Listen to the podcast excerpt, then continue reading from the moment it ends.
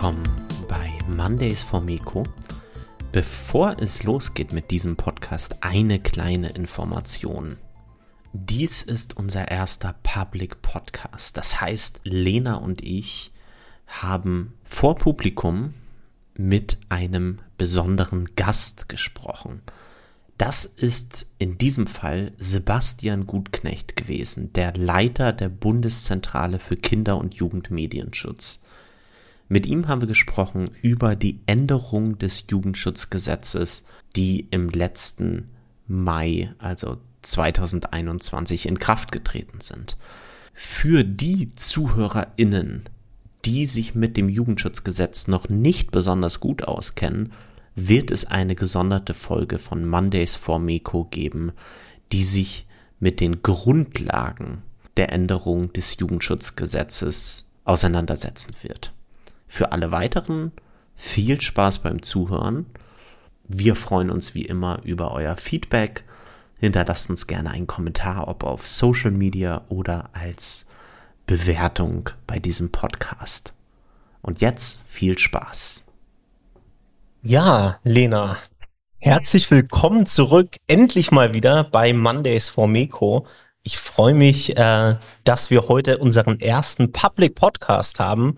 Also das erste Mal hier Gäste uns gegenüber äh, sitzen haben und dass wir eine ganz besondere Veranstaltung hier heute mitgebracht haben und ihr ähm, werdet quasi ähm, heute ähm, der, den Start einer Reihe verfolgen können. Ähm, und ähm, wir möchten heute so ein bisschen sprechen mal über die Änderung des Jugendschutzgesetzes. Ähm, du weißt ja, das ist äh, im Mai 2021 in Kraft getreten. Ähm, und wir haben heute wirklich einen Experten auch noch mit dabei. Denn eine Änderung in diesem ähm, Jugendschutzgesetz ist, dass es eine Bundeszentrale für Kinder- und Jugendmedienschutz gibt. Und wir haben heute Sebastian Gutknecht hier, den Direktor dieser Bundeszentrale. Sebastian, herzlich willkommen bei Mondays for Miko. Ich freue mich sehr, hier zu sein. Ja, zwei Medienpädagogen sitzen dir gegenüber und deswegen möchten wir heute natürlich so ein bisschen in die Praxis einsteigen. Wir wollen heute schauen, im Jugendschutzgesetz, da stehen ganz viele Sachen, die haben mit Medien überhaupt nichts zu tun. Aber wir wollen uns heute äh, fokussieren auf Medien ähm, und ähm, über die Rolle von Medien in diesem Jugendschutzgesetz sprechen. Und da habe ich direkt mal an dich so die erste Frage. Was ist denn deine größte Hoffnung in Bezug zu Medien ähm, auf diese Änderung im neuen Jugendschutzgesetz? Ja, ich hoffe und äh, ich glaube, die Hoffnung wird auch sicher erfüllt. Die Frage ist vielleicht nur wann. Ich hoffe, dass ähm, ja die vielen guten, nicht nur Ideen, sondern auch vor allem äh, Strukturen, die äh, in dem neuen Gesetz sind, nämlich die Ausweitung des Schutzbereichs von den Inhalten auf Interaktionsrisiken, die Ausweitung sozusagen der ganzen Prüfstrukturen, ähm, sagt man ja so schön, also der Einrichtungen, ähm, das sind die Selbstkontrollen, das ist natürlich auch die BZKJ, auch eben auf diese Risikobereiche, was dazu führt, dass wir da Fallpraxis entwickeln werden, immer mehr.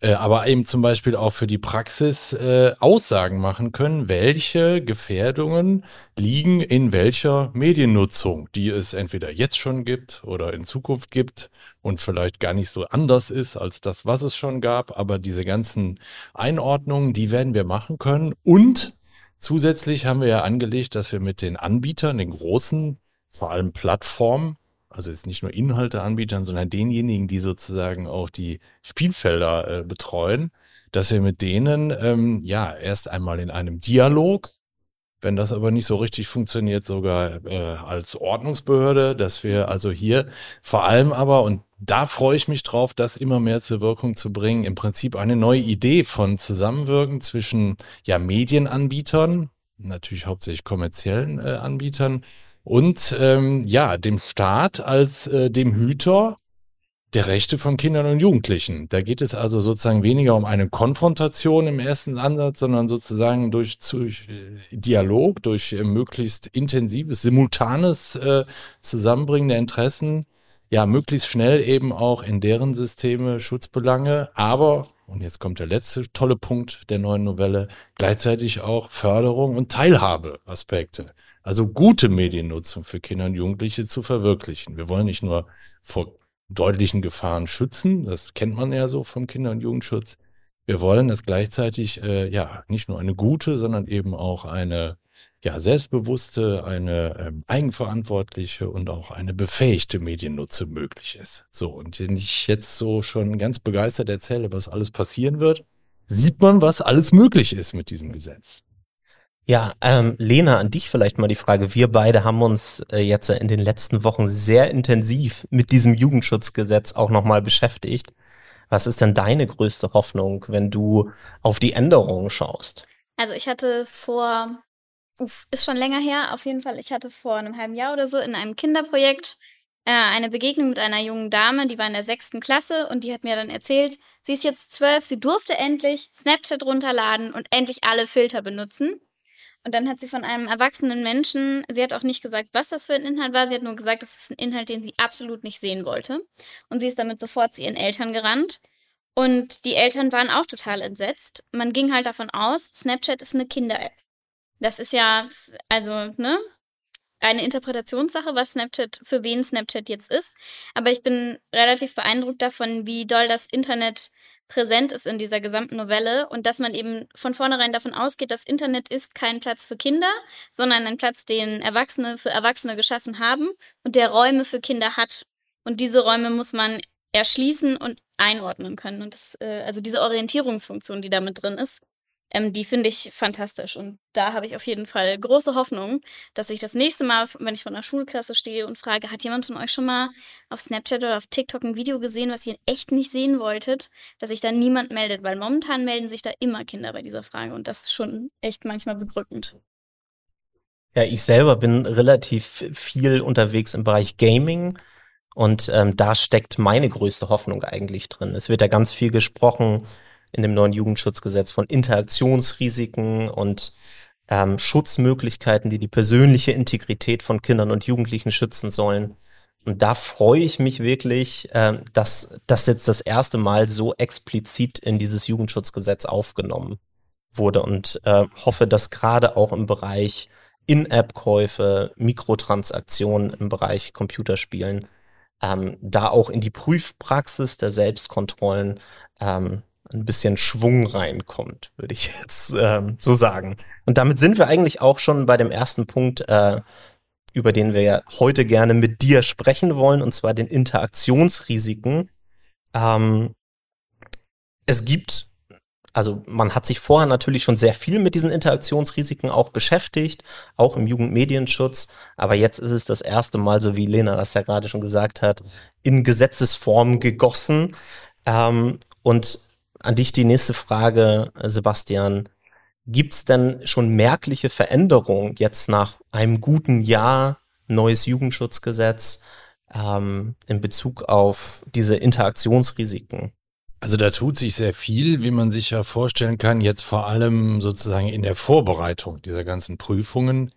Äh, es müssen eben ähm, ähnlich wie man das seit Jahrzehnten bei der Prüfung von Inhalten ja kennt, es müssen jetzt auch also für diese Risikobereiche im Prinzip jetzt erst einmal äh, Kriterien äh, auch entwickelt werden, ähm, die jetzt beispielsweise, wenn bei der Selbstkontrolle jetzt ein Fall reinkommt, ähm, dann eben zum Beispiel auch einen, einen, gewissen Rahmen auch für das Gremium geben, was wird denn jetzt hier abgeprüft, beziehungsweise eben welches Risiko ist möglicherweise auch welche Altersstufe äh, zuzuordnen. Das äh, kann man sich so vorstellen, dass das natürlich nicht sozusagen im Detail äh, theoretisch abstrakt fertig gemacht wird, sondern man geht da im Prinzip so ein bisschen zweigleisig vor. Es gibt also Rahmenaussagen, die entwickeln, ähm, also zum Beispiel bei der USK, wo man da sehr weit ist, äh, wo man eben auch sicher am ehesten damit rechnen kann, dass im Kontext von Games dann auch entsprechende äh, Themen dann ähm, auch zu bearbeiten sind. Äh, da ist es dann eben so, dass wir sozusagen Rahmenkriterien haben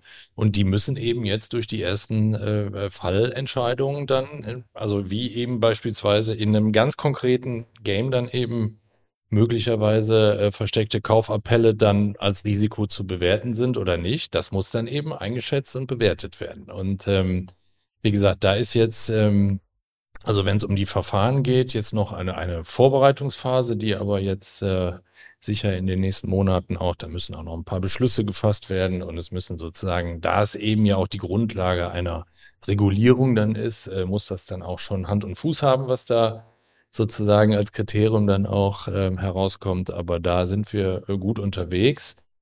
Wichtig ist zu sagen, das ist natürlich inhaltlich jetzt nichts ähm, ganz Neues, was jetzt auch ähm, beispielsweise auch von der Medienpädagogik als Unterstützung jetzt hier bei dieser Kriterienentwicklung da ähm, sozusagen zusammengetragen wird. Das ist ganz klar.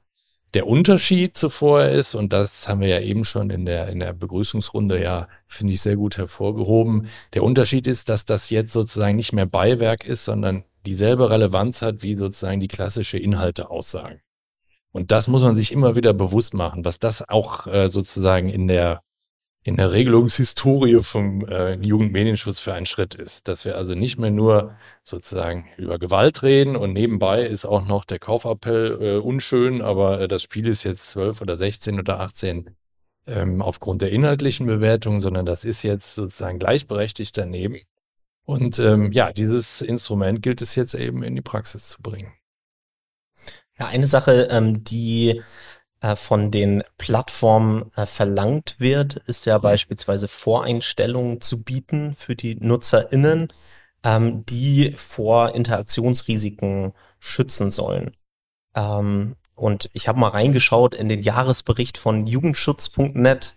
Ähm, da wurde auf jeden Fall äh, ein deutliche Mängel in der ähm, in den Bereichen ähm, kritisiert. Also ähm, dass seltenst Plattformen wirklich schützen vor diesen Interaktionsrisiken.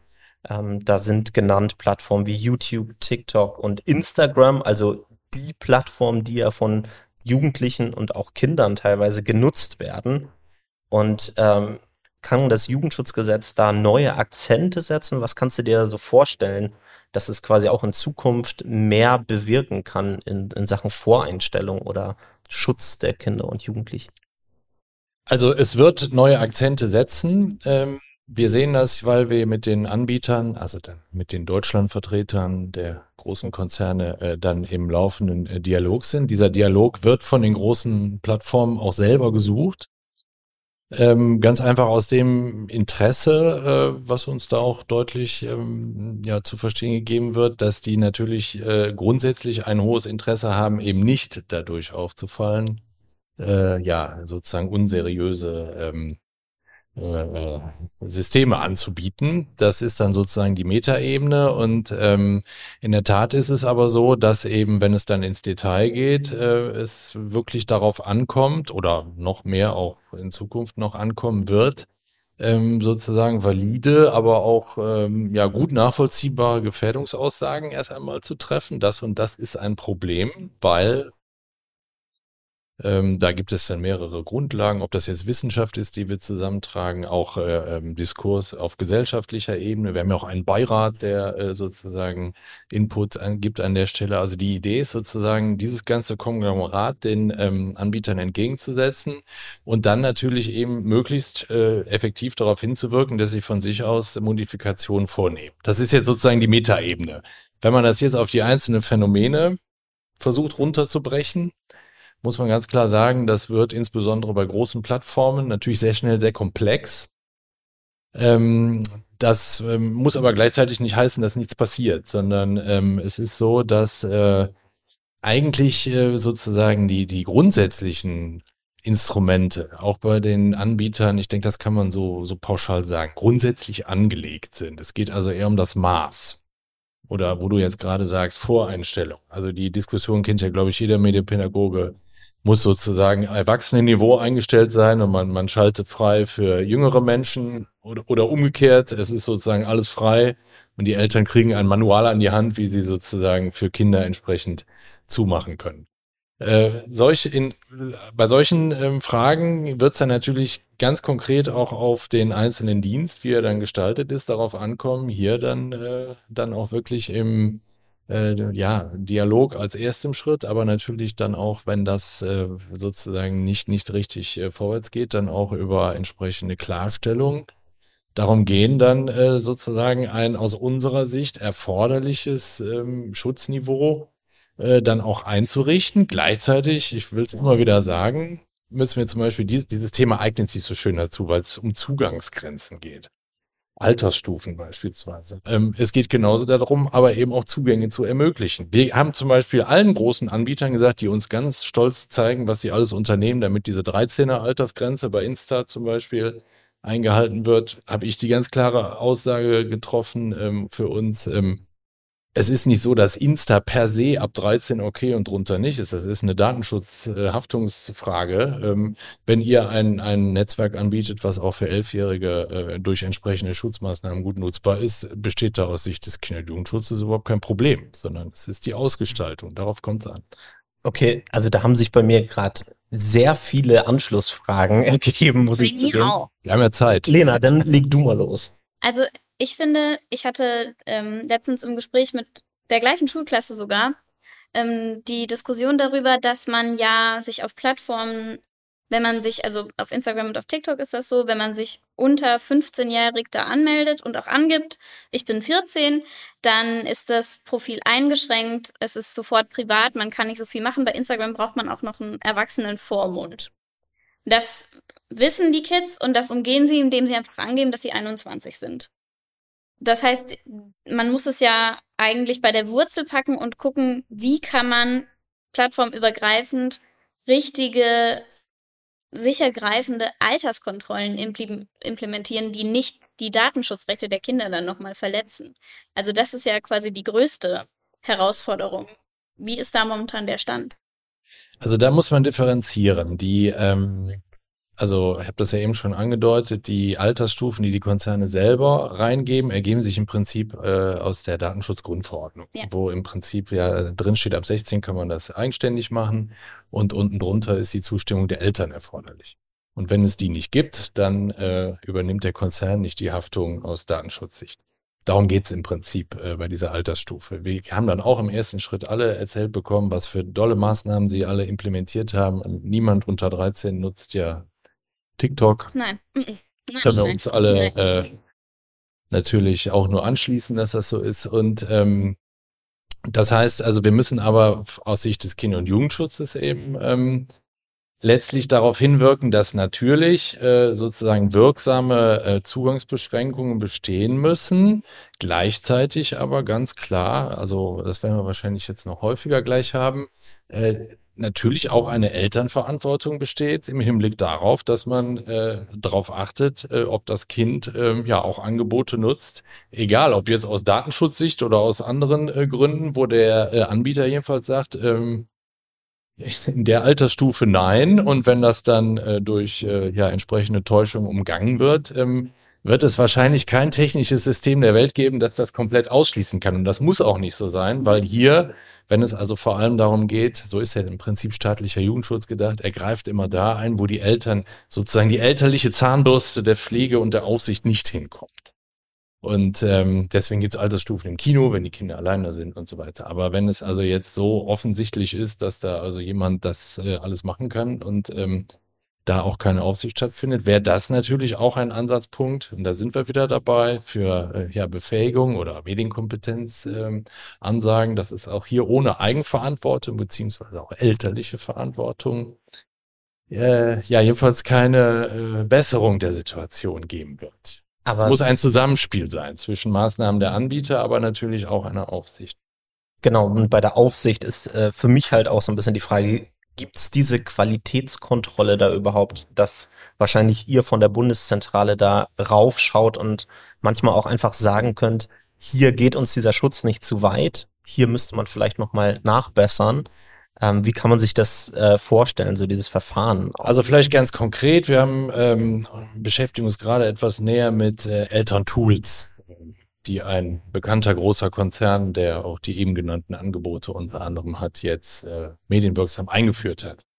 Das läuft also so, dass wir uns im Prinzip äh, erst einmal halt durchaus auch, wie gesagt, wir sind ja im Dialog, auch von denen äh, präsentieren lassen, was sie da jetzt äh, eben äh, neu anbieten, beziehungsweise auch als Verbesserung äh, sehen. Ähm, dann gibt es ein, äh, ja, schick heißt das Monitoring, auch in, mit Jugendschutz.net zusammen, eben ja schon angesprochen, das Kompetenzzentrum der Länder und des Bundes sozusagen für auch äh, ja, dauerhafte Beobachtung von Internetphänomenen. Das ist unheimlich wertvoll, mit denen zusammenzuarbeiten, weil die halt sozusagen auch Entwicklung einordnen können. Die wissen auch, was vor ein paar Jahren war und äh, wie man das alles so sozusagen einzuschätzen hat. Ähm, auf dieser Grundlage haben wir dann sozusagen eine Bewertung auch, inwieweit eben hier auch äh, ja vielleicht auch Verbesserungen im Vergleich zum zum äh, Status quo vorher dann eben äh, vorliegen.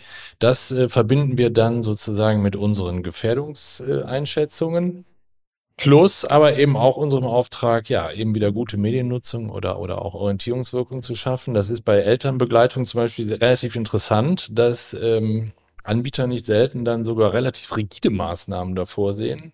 Also dass Eltern zum Beispiel auch äh, jederzeit in die Accounts der Kinder reingucken können, obwohl die das gar nicht mitkriegen oder äh, ständig sozusagen Informationen kriegen, wenn ihr Kind dies und das gemacht hat.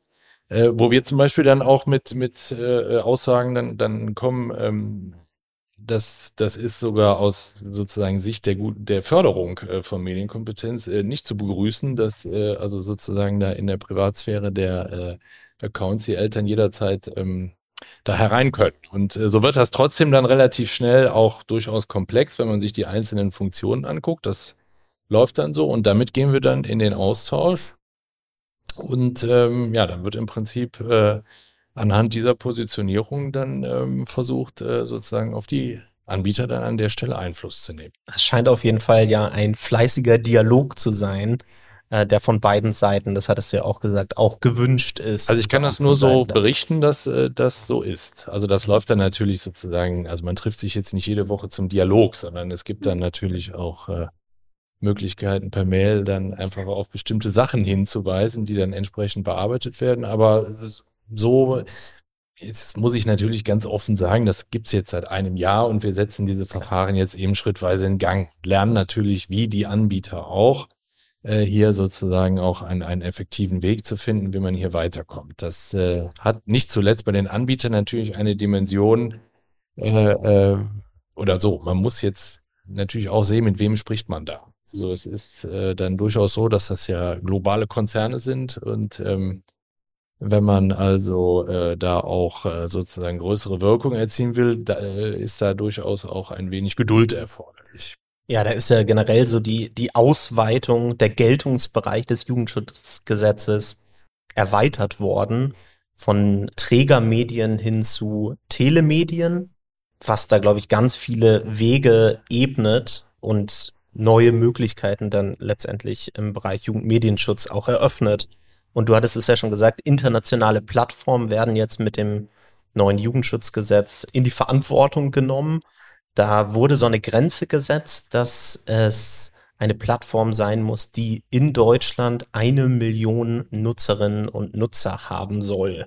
Mal ganz kurz, wie ist diese Grenze so zustande gekommen, um einfach so eine Relevanz da letztendlich ähm, zu verdeutlichen? Also wie die genau im Gesetzgebungsverfahren zustande gekommen ist, das kann ich gar nicht sagen. Ähm, das ergibt sich allerdings aus einer Systematik, äh, die zum Beispiel im Netzwerkdurchsetzungsgesetz auch äh, bekannt ist. Also es ist sozusagen eine Relevanzfrage. Man muss halt irgendwo sozusagen ähm, hat oder hat man gesagt, um es nicht uferlos werden zu lassen von der von den Adre Regelungsadressaten, hat man diese eine Million eingezogen. Ich will es jetzt nicht so kompliziert rechtlich machen, aber es ist so, dass selbst diese Zahl möglicherweise schon bald wieder jedenfalls an Relevanz einbüßen wird, da wir mittlerweile eine europäische auch Regulierung äh, ja im Prinzip schon beschlossen haben. Die wird jetzt äh, spätestens ähm, im März äh, 2024 in Kraft treten, der Digital Service Act. Und zwar gegenüber den ganz großen Plattformen. Das wird dann im März 24, ansonsten tritt er jetzt schon früher in Kraft. Und das wird zur Folge haben, dass Diensteanbieter, das ist im Prinzip jetzt der, der einheitliche Begriff, oder man könnte eben auch sagen, das Diensteangebot, das ist sozusagen jetzt der Regulierungsgegenstand. Und ähm, da passt das, was im Jugendschutzgesetz geregelt ist, zum Glück wunderbar drunter. Das heißt, das wird sich sozusagen dadurch auch nicht aufheben. Es wird möglicherweise ein paar Anpassungen geben, weil das eben, weil es europäisches direktes Recht ist, dann eben sozusagen nicht national noch, noch äh, gleich geregelt wird. Das wird zum Beispiel dazu führen, wie man jetzt so hört, dass der Begriff Telemedien so gar nicht mehr verwendet werden wird. Es geht also immer um diesen Diensteangebotsbegriff. Und deswegen, ähm, da haben wir dann zum Beispiel äh, diese Unterscheidung zwischen den ganz großen Plattformen, den Very Large, äh, den Flops, so heißen die kurz, Very Large, ich weiß gar nicht, was das heißt, Operating, Operating Platforms. Ja, Operating Platforms, ja. Die sind ab 45 Millionen. Bei den eben genannten Top 5, äh, die aber auch äh, äh, Kinder und Jugendliche nutzen, ähm, wird es auch da keine Schwierigkeit sein, ähm, festzustellen, dass diese Grenze deutlich überschritten ist. Aber ganz klar, wir werden eben auch, es gibt ja eben auch andere äh, Anbieter, wenn man zum Beispiel an Streaming-Dienste denkt, jetzt bei Musik zum Beispiel, da kommen wir schon dann auch in Bereiche, da kommt das dann äh, möglicherweise darauf an. Möglicherweise ist der Anwendungsbereich unter dem DSA, das werden wir jetzt alles noch so ein bisschen sehen, wenn die äh, Anpassungsgesetze kommen, der ist vielleicht sogar noch größer als jetzt gerade im Jugendschutzgesetz. Also der Jugendschutz wird eher äh, noch gestärkter dadurch, worüber wir sehr froh sind. Der DSA hat ja auch im aktuellen Entwurf ein Verbot von personalisierter Werbung für Kinder und Jugendliche. Ist natürlich dann aber auch schwierig, weil ein Gerät, was die Cookies drauf hat von Papa, ähm, was dann weitergegeben wird zum Spielen an das Kind, hat ja dann trotzdem personalisierte Werbung. Das bleibt also wirklich noch spannend. Und man muss zum Digital Service Act auch noch ganz kurz dazu sagen, dass der vor deutschem Recht gilt. Also das weißt du ja besser als ich, du bist der Jurist. Und deswegen in Deutschland teilweise Befürchtungen aufkamen, dass äh, Fortschritte des deutschen ähm, Medienschutzes ein bisschen eingeschränkt werden, sogar durch den DSA, weil der eine einheitliche europäische Regelung ist und dann auch von Brüssel aus durchgesetzt wird, was heißt, dass nationale Behörden vielleicht gar nicht mehr eingreifen können. Aber momentan sieht es ja ganz gut aus. Also diese Befürchtungen bestanden auch zu Recht. Muss ja immer ein bisschen aufpassen, nicht weil das in Deutschland alles so toll geregelt ist, sondern ähm, äh, man kann sich das ja vielleicht so ein bisschen zusammendenken, dass äh, in, weil wir ja wissen, dass beispielsweise in manchen osteuropäischen Ländern sozusagen unter dem ja, Feigenblatt des Jugendschutzes in Wahrheit äh, relativ problematische, äh, ja sogar gesetzgeberische Instrumente verankert werden, wurden, also nationalstaatlich, und ähm, ich will das gar nicht zu weit ausführen. Es ist aber gelungen, äh, sicher auch durch intensiven Einsatz der ähm, deutschen Bundesregierung, dass also äh, sozusagen regulatorisch etwas anders, als wir es aus deutschen Gesetzen kennen. Das sind im DSA alles relativ kurze Normen, also im Prinzip Leitsätze, die dann auch sehr sozusagen auslegungsbedürftig sind. Aber es ist gelungen, äh, da wirklich äh, im Vergleich auch zu anderen Schutzgütern sehr eindeutige Aussagen ähm, zu verankern, wie beispielsweise auch äh, diese Regelung.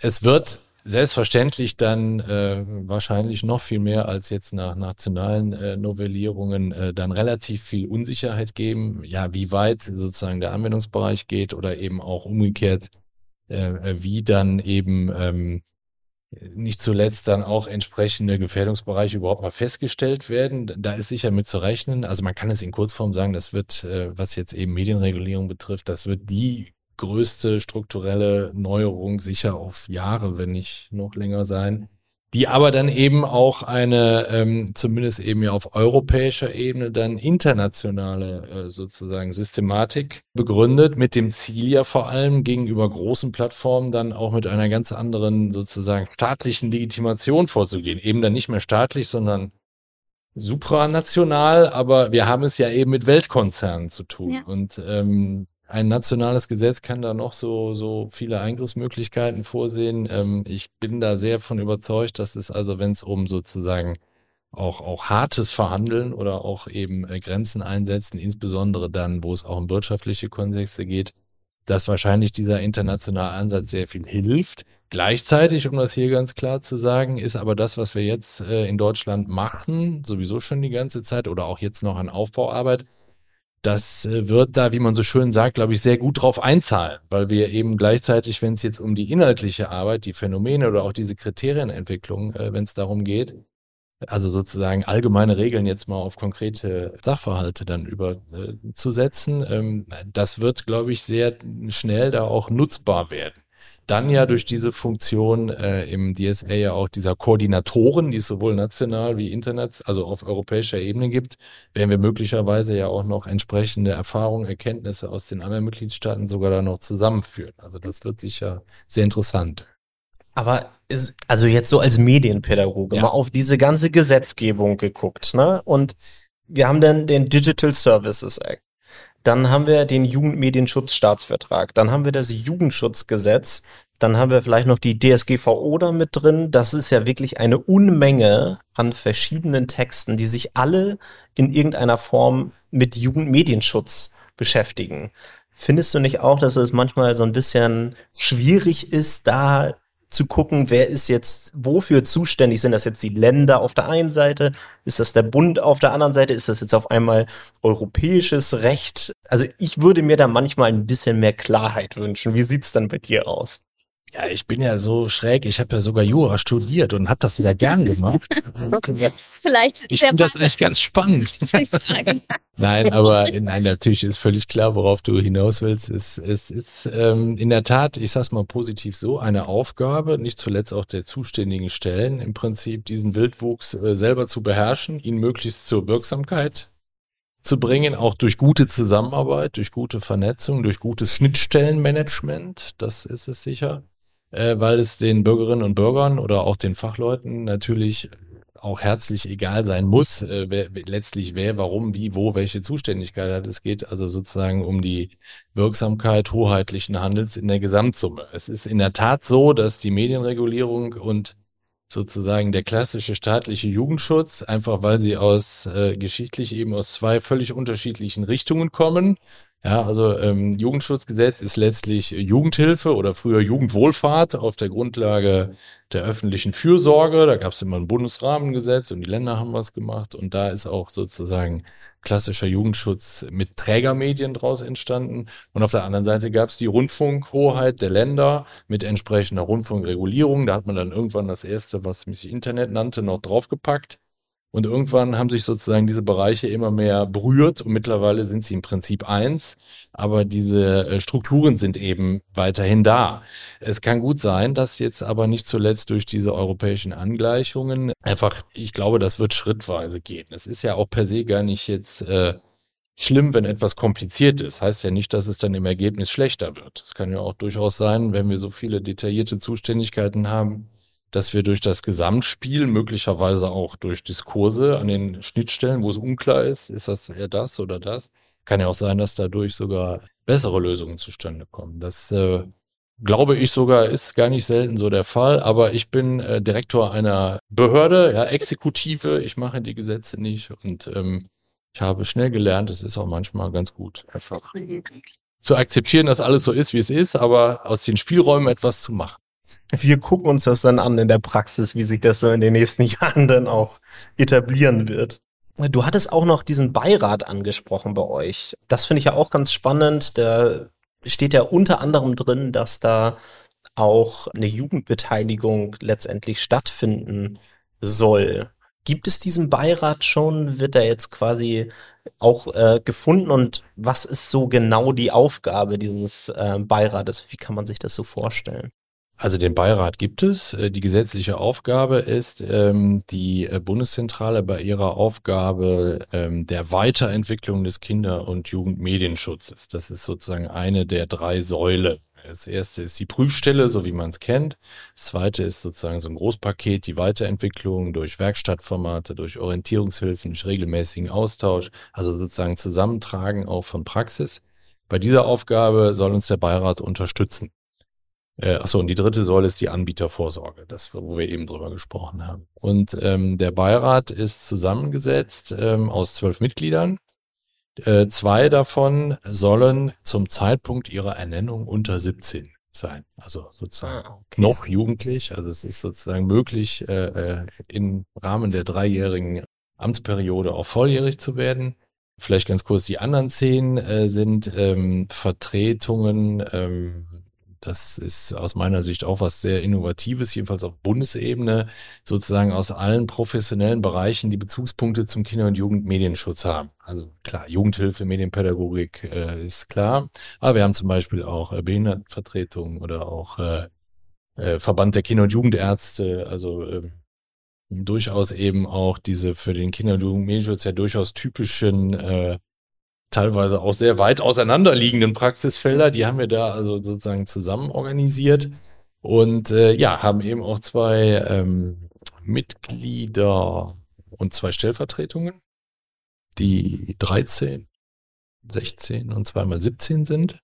Es ist meines Wissens zum ersten Mal auf Bundesebene jedenfalls so, dass das, was wir kommunal oder ich nehme an hier in Schleswig-Holstein ja auch auf Landesebene äh, unter dem Stichwort Kinder- und Jugendbeteiligung ja teilweise schon seit Jahren auch äh, äh, umsetzen. Äh, es ist jedenfalls im Bereich der Jugendhilfe, soweit ich weiß, das erste Mal, dass wir das auch auf Bundesebene haben. Und da freuen wir uns sehr drüber, dass wir sozusagen diese Innovation auch zum Leben bringen können. Wir arbeiten da äh, eng mit dem Bundesjugendring zusammen, sozusagen jetzt auch in der inhaltlichen Unterstützung, dass also die jungen Menschen da auch äh, aktiv und ähm, ja, vor allem eben effektiv äh, ihre Belange äh, mit einbringen können. Wir haben jetzt einige Beiratssitzungen schon erlebt. Das ist natürlich nach einer gewissen Findungsphase jetzt aber ähm, durchaus so, im Prinzip probieren wir noch ein wenig die Formate aus, wo ist es ähm, am sinnvollsten, dann eben auch über Einzelfänomene zu gehen und wo müssen wir aber auch ein wenig sozusagen kanalisieren, dass es nicht in äh,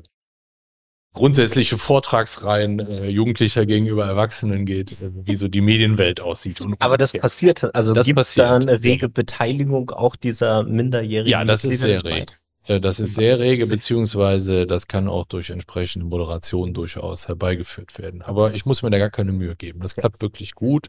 Wir werden, aber das, das kennt man ja, glaube ich, von allen Beteiligungsformaten. Ähm, es wird natürlich jetzt sozusagen nach einer ersten äh, sicher auch Aufmerksamkeitsspitze dann relativ schnell dahin gehen, dass es sozusagen nicht nur von den jeweiligen jetzt gerade aktiven jungen Menschen davon abhängt, was da passiert, sondern die werden eben älter. Das heißt, spätestens in drei Jahren kommen neue. Und wir müssen jetzt vor allem schnell sozusagen die Systematik da auch aufbauen, ähm, dass wir also saubere Verfahren bauen, die es, egal welchem Jugendlichen jetzt ermöglichen, möglichst schnell eben, ja, äh, die, die wirklich äh, dann ja auch, auch äh, wichtigen ja, Inputs, Einschätzungen, ähm, was auch immer zu liefern, damit ähm, ja das passiert, wozu der Beirat da ist, nämlich uns bei dieser Weiterentwicklung zu unterstützen. Es ist ja jetzt nicht irgendwie eine Interessenvertretung der Jugend allgemein, wie sie die Medien finden. Das muss man da immer so ein bisschen kanalisieren, aber es ist also auf jeden Fall sehr interessant und ich glaube, das wird auch gut, gut funktionieren. Ja, also total spannend, diesen Blick aus der Praxis da dann in diesem Beirat ähm, vertreten zu sehen. Ja, Medien verändern sich, die Medienwelten von Kindern und Jugendlichen verändern sich äh, und ich habe mir die letzten Tage auch mal euren Gefährdungsatlas ein bisschen zumute gezogen. Ein richtig dickes Ding ist das auf jeden Fall geworden, mit einigen neuen ähm, Medienphänomenen, die äh, von euch aufgeführt wurden.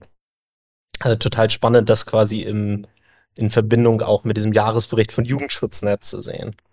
Lena, hast du dir den auch mal zugute? Also ich habe, ich glaube, 180 Seiten oder so und es waren insgesamt, 196 hat er Nee, insgesamt. ich glaube, über 200 Seiten sogar noch.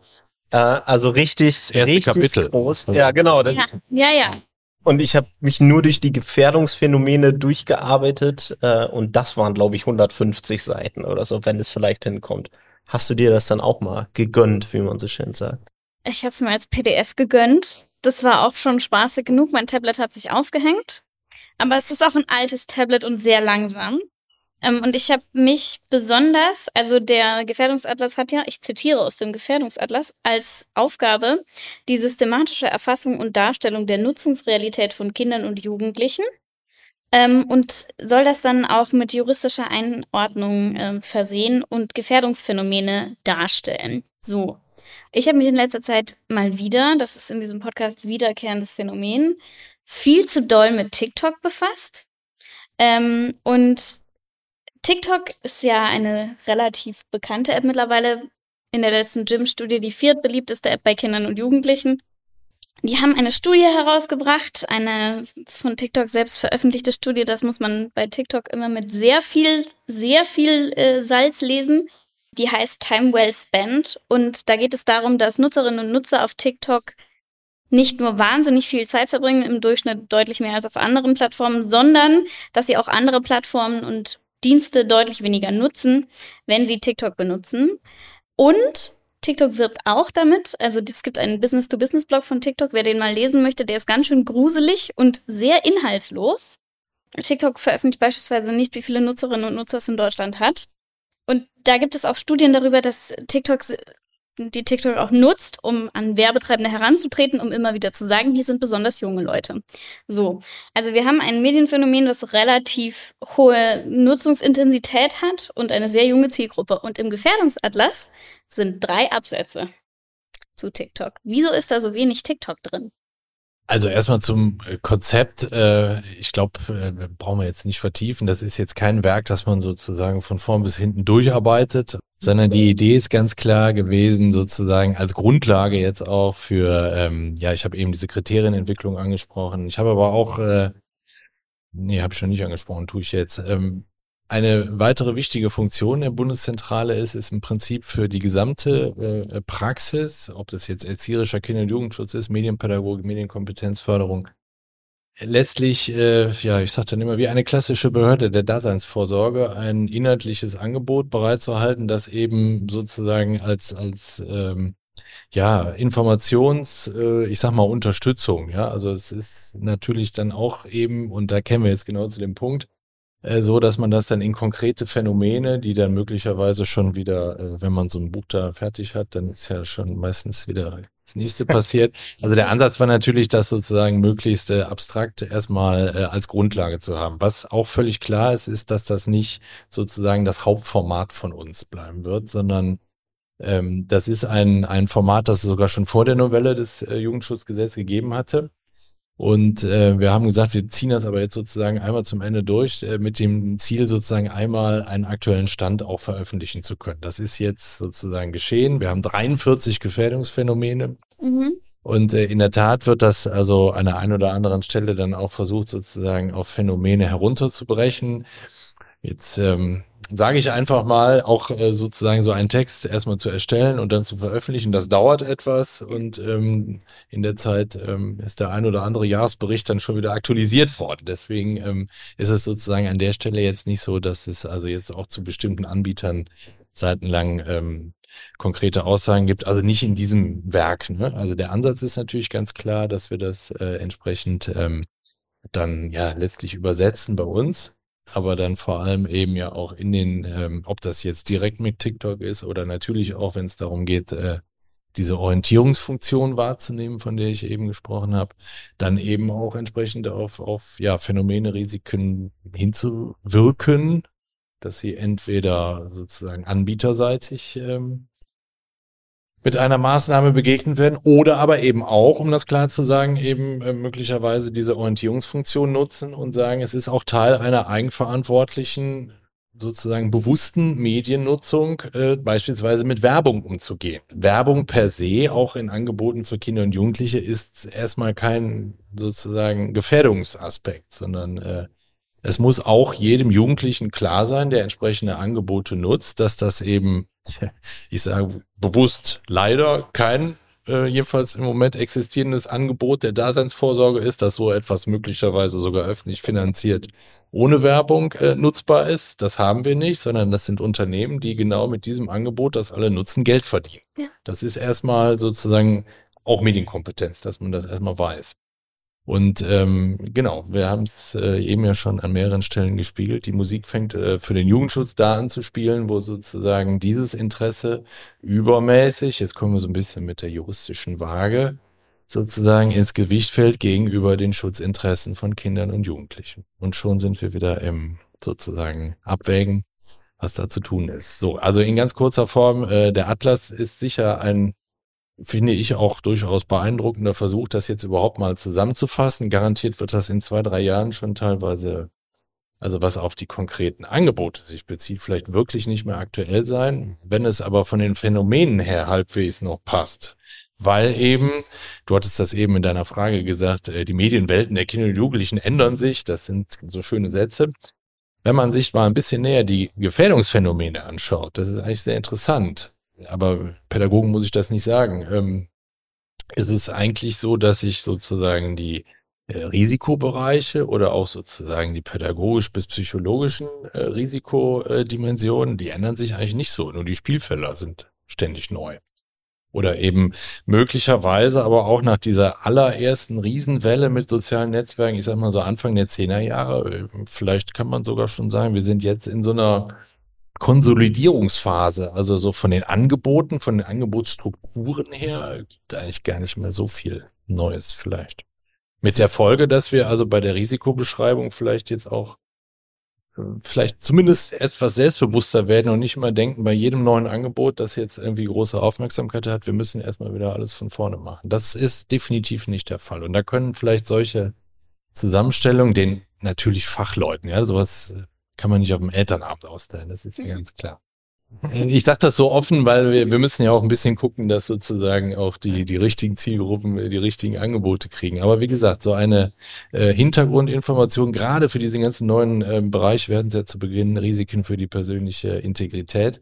Äh, das war jetzt einfach der Ansatz, das jetzt erstmal sozusagen als Grundlage vorzulegen und das gilt es jetzt äh, in die Praxis umzusetzen. Ich komme jetzt mal mit so einem richtig alten 2010er Thema.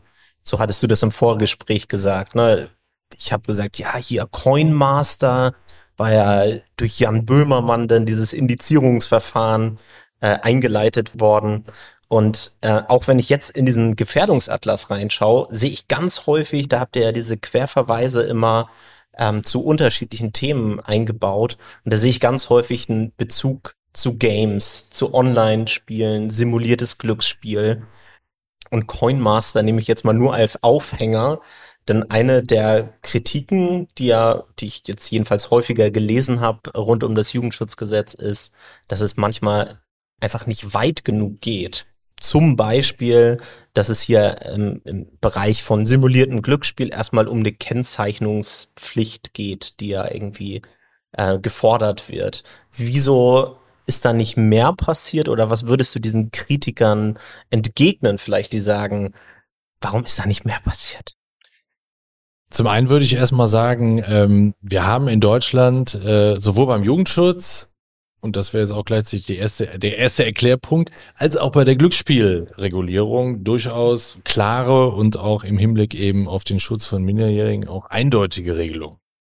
Ähm, Gleichzeitig ist das so ein bisschen die Schwierigkeit auf diesem Thema, weil es äh, durchaus dann von der konkreten Gestaltung her äh, dann auch eine Frage ist, ist das jetzt eigentlich Glücksspiel, was da besteht? Dann ist sozusagen ähm, die Glücksspielaufsicht auch primär zuständig. Wie gesagt, aus Schutz des Jugend, aus Sicht des Kinder- und Jugendschutzes ist aber überhaupt kein Problem, weil es ist ganz klar, Minderjährige dürfen am Glücksspiel nicht teilnehmen. Das muss dabei sozusagen rauskommen. Äh, das Jugendschutzgesetz ist dann eher eben auch wieder über die Vorsorgemaßnahmen beispielsweise oder wir haben es auch äh, im Schutzzweck, äh, was ist Kinder- und Jugendmedienschutz bei der persönlichen Integrität, wenn es zum Beispiel um, um Kaufappelle geht. Ja, das ist teilweise eben, das sind auch äh, sozusagen Verwischungen. Also ähm, wir haben dann äh, sozusagen Glücksspielelemente drin, wir haben gleichzeitig das Problem, dass eben aber auch sozusagen über Kaufappelle der, der das äh, Risiko auch an dieser Stelle geht. Das ist dann so eine, meistens dann so ein Mischthema. Über äh, das Jugendschutzgesetz wiederum können aber diese Kaufappelle beispielsweise auch äh, sind zu erfassen. Wenn das jetzt gleichzeitig noch Teil zum Beispiel auch eines inhaltlichen Angebotes, also eines Spiels ist, das bei der USK vorliegt, ist es jetzt auch möglich, äh, in Verbindung entweder mit einer inhaltlichen Altersstufe, wenn das aber wie bei den genannten Spielen oder es gibt auch, äh, genau, was hat man noch, Minion Rush oder die ganzen Spiele, die sozusagen inhaltlich jetzt äh, äh wahrscheinlich eine Null sind, ist es aber eben jetzt mit dem Jugendschutzgesetz auch möglich, wenn eben äh, klar ist, dass äh, meinetwegen die, die, wie sagt man das so schön, die Kommerzialisierungskonzepte der Anbieter ähm, doch sehr deutlich in Richtung problematische Kaufappelle oder sogar glücksspielähnlich gehen, ist es auch möglich, das in einer äh, Alterseinstufung zu berücksichtigen. Ähm, ich eier jetzt ein bisschen rum, weil das dann wirklich einzelfallabhängig ist, äh, was dann auch sozusagen für ein Instrument äh, da reinkommt. Das kann man dann auch manchmal gar nicht mehr so, so einfach äh, und pauschal sagen. Aber im Ergebnis ist es sicher so, dass es äh, schon möglich ist, entsprechende Angebote dann auch für Kinder und Jugendliche, da wo es dann auch wirklich problematisch ist, entsprechend ähm, einzufangen, sage ich jetzt mal. Ja, also ich sag mal so, mein Lieblingsbeispiel ist da eigentlich immer FIFA. Ja. Also das Spiel, was jeder kennt, immer irgendwie laut Gym-Studie in den Top 5 der beliebtesten Spiele bei Jugendlichen. Aber trotzdem verleiht die USK jedes Mal wieder eine Nuller-Freigabe, obwohl da auch ja dieser FIFA Ultimate Team Modus mit. Genau, also das wäre jetzt zum Beispiel ein ganz konkretes Beispiel. Äh, das ist äh, vom Inhalt her äh, wie fast alle Sportspiele. Ich glaube, bei Eishockey gab es mal irgendwelche Versionen, wo die sich dann da prügeln und so und Blut spritzen. Aber klassischer ähm, Fall eben, äh, wo dann aber über entsprechende, ähm, ja genau, Ultimate oder wenn es um die Karten geht, die man sich da ähm, holen kann, also die Jüngeren haben ja Zeit, die erspielen sich die, aber die anderen müssen ja dann kaufen.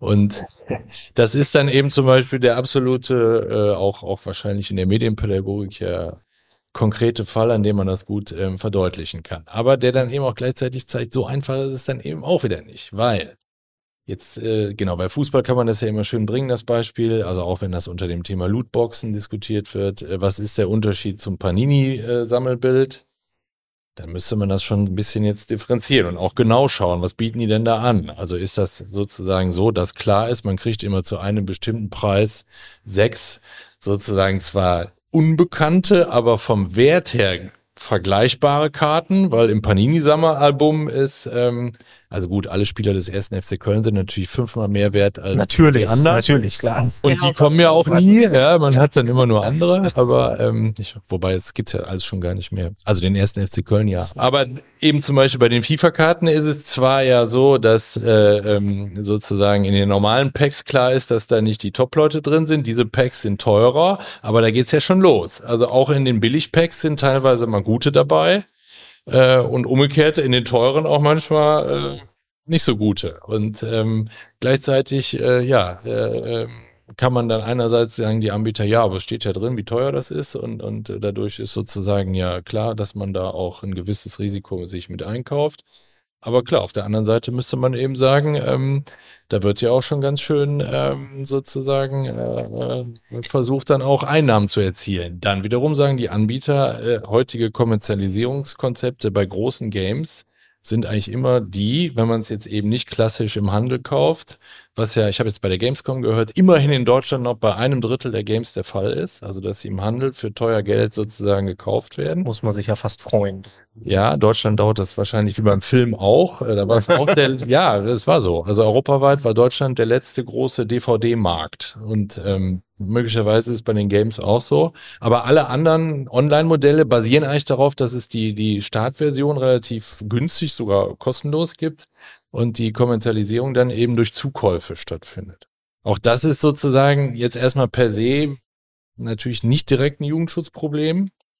Ist eher wieder eine Medienkompetenzfrage. Wenn das aber verbunden wird, also sozusagen richtig FIFA spielen, kann man erst, wenn äh, sozusagen über fragliche ja, äh, Kaufappelle, äh, das Geld dann locker gemacht wird. So im Hinblick eben darauf, es wird nicht klar gesagt, so, du willst jetzt mal richtig spielen, kostet so und so viel äh, fragst du deine Eltern und guckst ob du das Taschengeld hast, sondern es dann eben sozusagen über Anreizfunktionen äh, geht, die dann sozusagen bewusste Kaufentscheidungen, wie wir dann sagen, Prinzip überdecken, weil so ein Handlungsdruck entsteht, da jetzt weiterzumachen. Dann wäre man mit drin. So, und jetzt einfaches praktisches Beispiel. Jetzt habe ich schon drei Risikobereiche wieder reingeführt, die da reingehen können.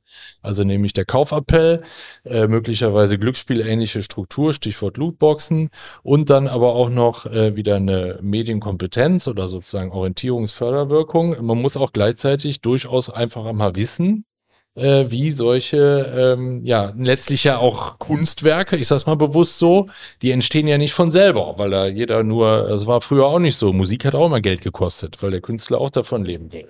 Es ist halt so ein bisschen versteckt, ne? Genau. Und das hattest du ja auch gerade schon angedeutet. Darum geht ne? es. Es ist dann quasi von den, von den Anbietern auf der einen Seite natürlich mit Absicht sehr viel über die Hintertür und versteckt, so dass man da wirklich äh, genau gucken muss, kann man da noch unterscheiden? Fällt das jetzt in den, Bereich äh, Jugendmedienschutz äh, oder es gibt ja auch klare Beispiele. Also ich, nicht, dass ich jetzt sozusagen hier der Eindruck entsteht, das ist alles immer ganz äh, diffus und man muss da äh, sozusagen jetzt äh, weit äh, auch erstmal interpretieren, was da überhaupt los ist. Es gibt klare Beispiele. Im Jugendschutznet-Jahresbericht zum Beispiel ist das ja auch schön unter dem Stichwort Dark Patterns, was auch gerade im Gaming-Bereich ja durchaus ein Thema ist. Also das sozusagen durch ja, grafische Gestaltung allein, ja, äh, sozusagen jedenfalls äh, äh, Irreführungen Tür und Tor geöffnet wird. Ja, also wenn sozusagen nicht äh, eine gleichberechtigte Wahl, möchtest du das kaufen? Ja, nein, sondern so groß, blink, blink, blink. Äh, wenn noch irgendwas passieren soll, musst du jetzt hier und, und ganz unten. Das nee, kleine X nicht. Dann, ja, ja, genau. So, das sind alles sozusagen äh, dann auch, auch Instrumente, die man sich dann anschauen muss. Und da wird dann auch sicher äh, letztlich dann ähm, versucht werden, ähm, da wieder Ordnung reinzukriegen, wenn man dann diese Anbieter auch mal alle kriegt. Ja, ich würde am Ende habe ich ein Zitat nochmal mitgebracht und zwar auch aus dem Jahresbericht von Jugendschutznet. Da heißt es im Vorwort von Stefan Glaser, Zitat, zwar haben einige Anbieter ihre Voreinstellung oder Hilfebereiche verbessert, sichere altersdifferenzierte Zugänge und damit ein guter Basisschutz vor Gefährdung bleiben jedoch Mangelware. Zitat Ende.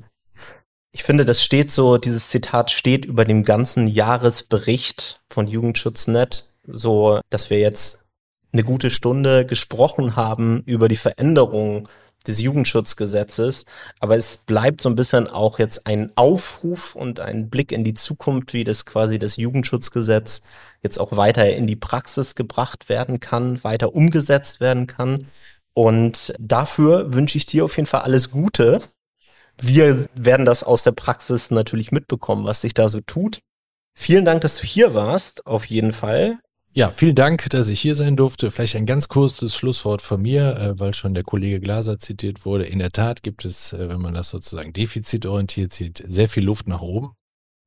Ich äh, werbe aber auch immer dafür, übrigens jetzt nicht nur für den Kinder- und Jugendschutz direkt, sondern auch das, was an Medienbildung, an Medienkompetenzprojekten läuft, wir dürfen da aber auch ruhig mal auf das halb volle Glas schauen. Es ist, äh, weil ja auch gern gesagt wird, wir bräuchten noch viel mehr Medienbildung und viel mehr Projekte. Ich glaube, äh, wenn man so, ich kann nicht jetzt mal so als Bundesvertreter sagen, so durch die Gegend fährt und ähm, dann ja auch sieht, was äh, an Praxis oder eben auch an laufender Arbeit, wie gesagt, nicht nur mal als Projekt oder mal äh, hier mal so kurz äh, mit einem kleinen Schwerpunkt, sondern wirklich an laufender Arbeit da geschieht, das ist eben auch eine ganz wichtige Grundlage, letztlich natürlich eben für Familien, Eltern und Kinder äh, da unterstützt zu werden. Es ist aber zum Beispiel auch äh, ja eine, eine ganz wichtige Grundlage, um in diesem Zusammenspiel zwischen jetzt einer Fachbehörde wie unserer, aber eben dann natürlich auch äh, der pädagogischen Praxis, ob jetzt in schulischer oder außerschulischer Bildung, das äh, ist ja ganz egal, aber ähm, dass also da so viel äh, Kompetenz oder eben auch ja